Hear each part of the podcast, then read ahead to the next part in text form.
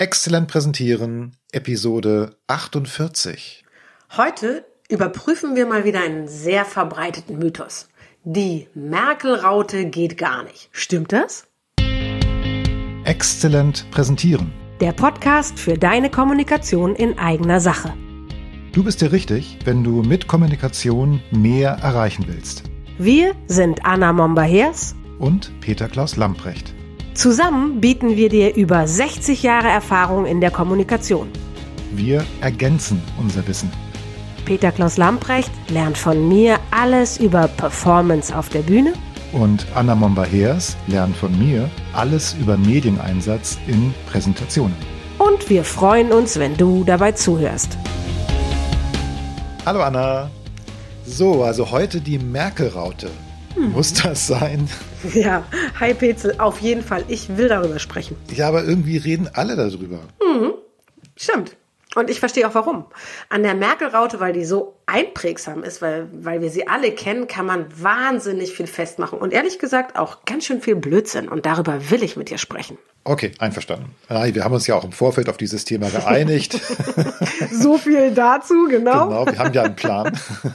Okay, Genau. aber dann lass uns mal damit anfangen. Wie sieht denn diese Merkel-Raute überhaupt aus? Also was ist damit gemeint? Das ist so eine Bewegung, die Menschen manchmal machen, um sich zu konzentrieren. Ja. So, das ist der Daumen, Daumen und Daumen von beiden Händen zusammengelegt und Zeigefinger und Mittelfinger und manchmal auch noch alle anderen Finger so zusammengelegt.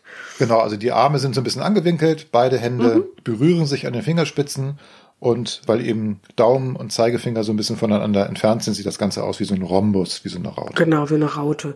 Und die Position ist so ein bisschen oberhalb der Gürtelschnalle. Da gehört die angeblich hin. Gut, okay. Und was ist das Problem? Denkst du, in deiner Welt ist die Merkel-Raute was, was geht oder was Ja, gar nicht geht? Also es geht überhaupt nicht, weil natürlich diese Handhaltung so besetzt ist durch Ja. äh, Frau Merkel, das ist wie ein Markenzeichen für sie. Sie kann das meinetwegen machen, aber ich rate jedem ab, auch diese Handhaltung, Körperhaltung einzunehmen, weil das einfach ablenkt. Das, das, das geht auf Nee, eine nee, weil es, weil es macht, dass ich denke, da steht Merkel. Oder ach, das Ja. ist die Merkel-Raute, weil ich über Sachen nachdenke, über die der Redner garantiert gerade nicht möchte, dass ich darüber nachdenke. Ja, also so gesehen. deswegen geht Blödsinn die gar nicht. Nicht machen. Merkel-Raute. Genau. Oh, auf gar keinen Fall. Aber wie kommt es denn überhaupt, dass die Leute auf die Idee kommen, also das zu machen? Ja, also es gibt tatsächlich solche Rautenrhetoriker, habe ich mal gehört als Witz. Also es gibt tatsächlich Trainerinnen und Trainer, die also immer wieder sagen, ja, man müsse das tun. Also man müsse so eine Basishaltung vom, also mit den Händen einnehmen, man müsse so eine Ruheposition haben, wo man immer wieder die Hände also vor dem Bauch hinführt.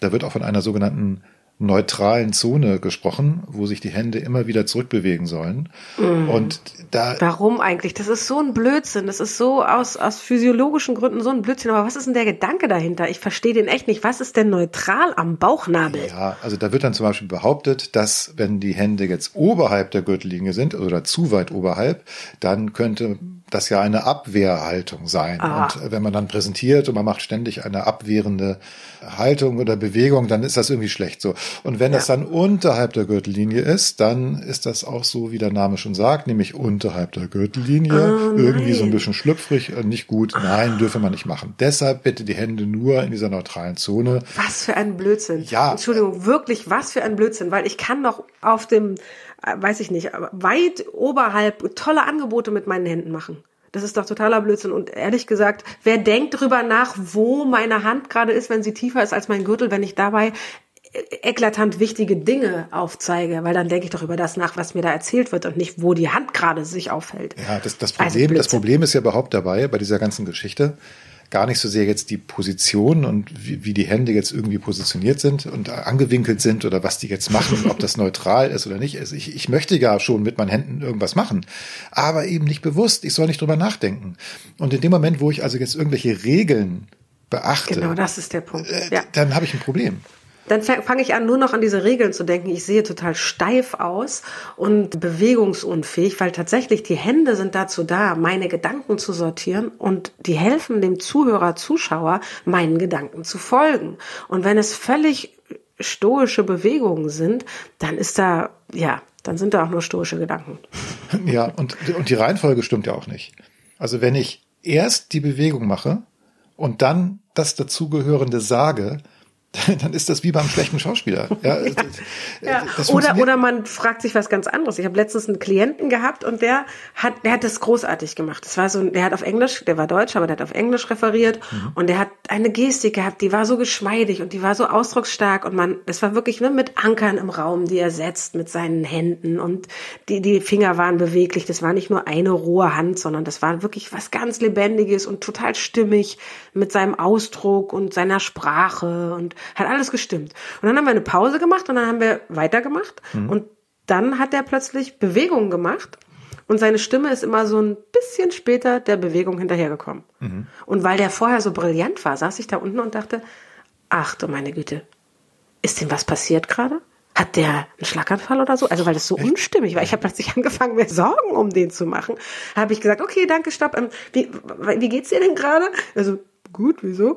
Und dann habe ich ihm gesagt, was ich beobachtet habe. Und dann musste der lachen, weil er meinte, den zweiten Teil konnte er noch nicht so gut und er musste immer vorausdenken. Und dann ist sozusagen, seine Hände sind ganz perfekt seinen Gedanken gefolgt und seine Sprache ist halt ein bisschen später hinterhergekommen. Okay, und so ist diese Dissonanz ja. entstanden. Und das Dumme ist, auf der Bühne, die funktioniert ja wie eine Lupe, das sehe ich dann. Und ich fange sofort an, mir Gedanken zu machen, selbst wenn ich nicht der Trainer bin. Ich denke dann, wenn ich nicht der Trainer bin, halt, äh, der hat aber schlecht geübt zum Beispiel. Ja, oder ja? es irritiert irgendwie. Also irgendwas genau. stimmt nicht. Keine gute Idee. Das können wir auch mal gemeinsam ausprobieren. Also Achtung, bitte, wenn ihr jetzt zufälligerweise selbst mit dem Auto fahrt, die Hände mhm. nicht vom Lenkrad wegnehmen. Also ihr dürft nicht mitmachen, aber alle anderen.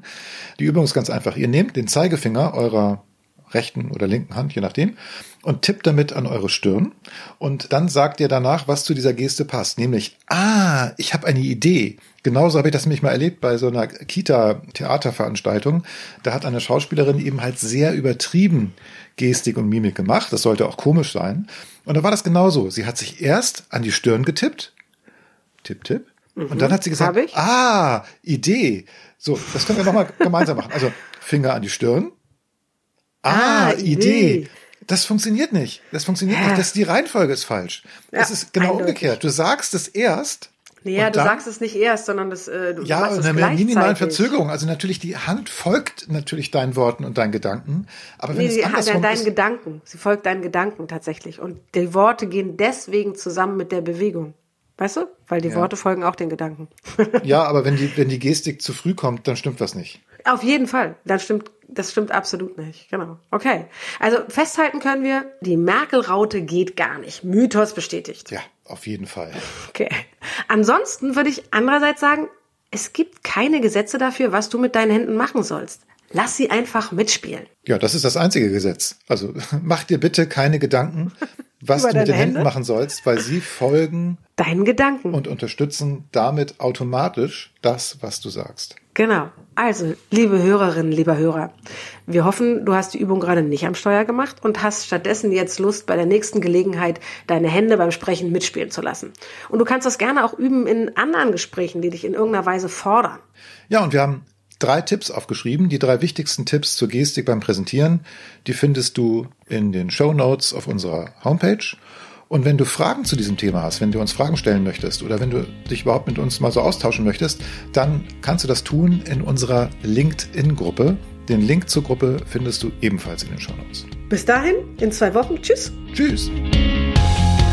Erreiche mehr mit deiner Kommunikation in eigener Sache.